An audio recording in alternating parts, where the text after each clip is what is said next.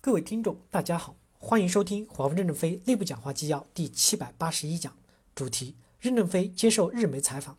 本文刊发于二零一九年五月十八日。接上文，日本高校学者提问：我关注中国经济二十五年了，主要关注中国民企的发展。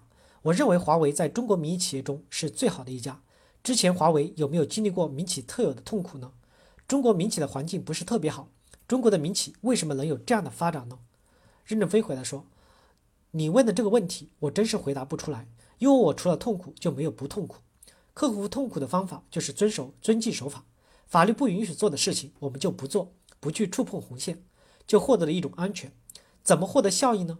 就是希望员工多干活，希望大家多付出一些劳动，我们多辛苦多劳动，对客户的服务质量、服务态度都好一些，就能获得客户的感接受。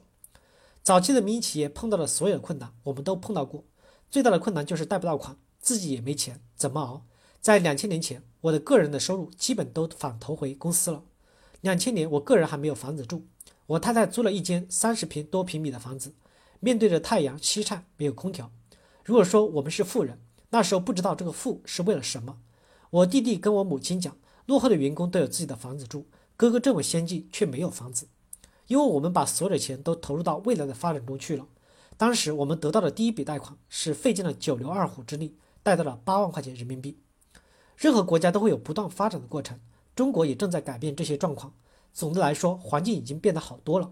在外人来看，你们是横向看问题，把日本作为坐标原点来比较，认为我们的环境条件没有日本好。我们是纵向看问题，将三十年前作为坐标原点比较，认为今天的环境政策已经非常好了。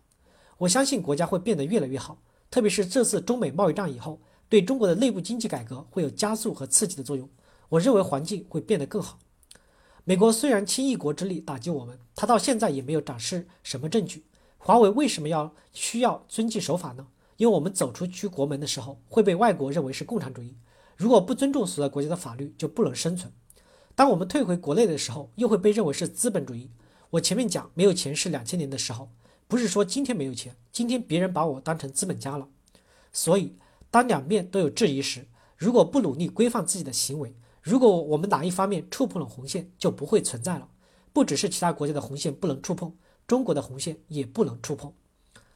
日本专利事务所专家提问：我个人研究华为公司有二十年了，知道一些故事。过去公司只有一台车时，您让给客户，自己在深圳市区里步行。我们昨天参观了松山湖，发现华为有这么庞大的欧式工厂，我个人非常的感动。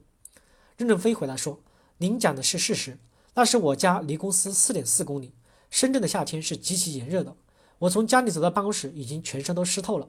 那时的办公室条件是不可能有淋浴间洗澡的，我就穿着皱巴巴的衣服上班，所以留下了你们听到的流传故事。但是那是过去，今天我穿得很潇洒，还要感谢我太太。我太太总说见客人要换衣服，逼着我去买衣服。日本专利事务所专家提问：日本丰田公司有一个安动的系统，是工厂生产的全自动化系统。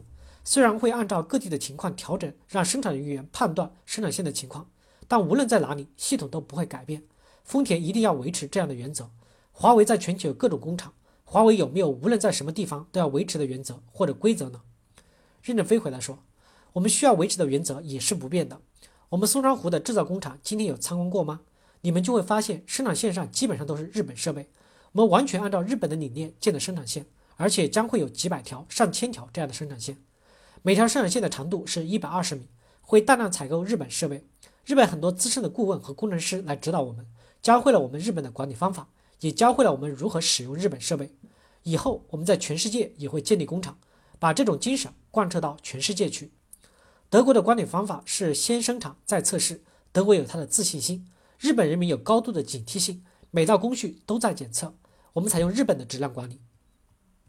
日本专利事务所专家提问。华为有很著名的奋斗者的说法，华为无论在哪里，今后要维持这样的理念。我的想法对吗？任正非回答说：“你的想法很对。我们认为，只要努力工作，都是奋斗者。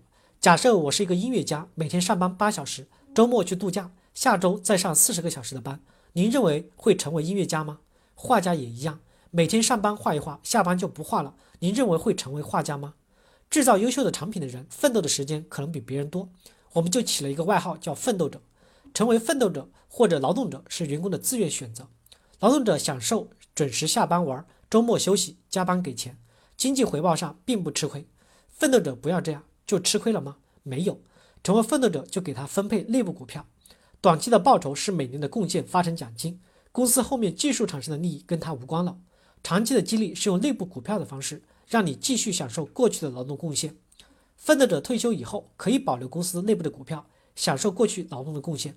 奋斗者配的股票数量不仅跟职级有关，跟奋斗的贡献与年限也有关系。感谢大家的收听，敬请期待下一讲内容。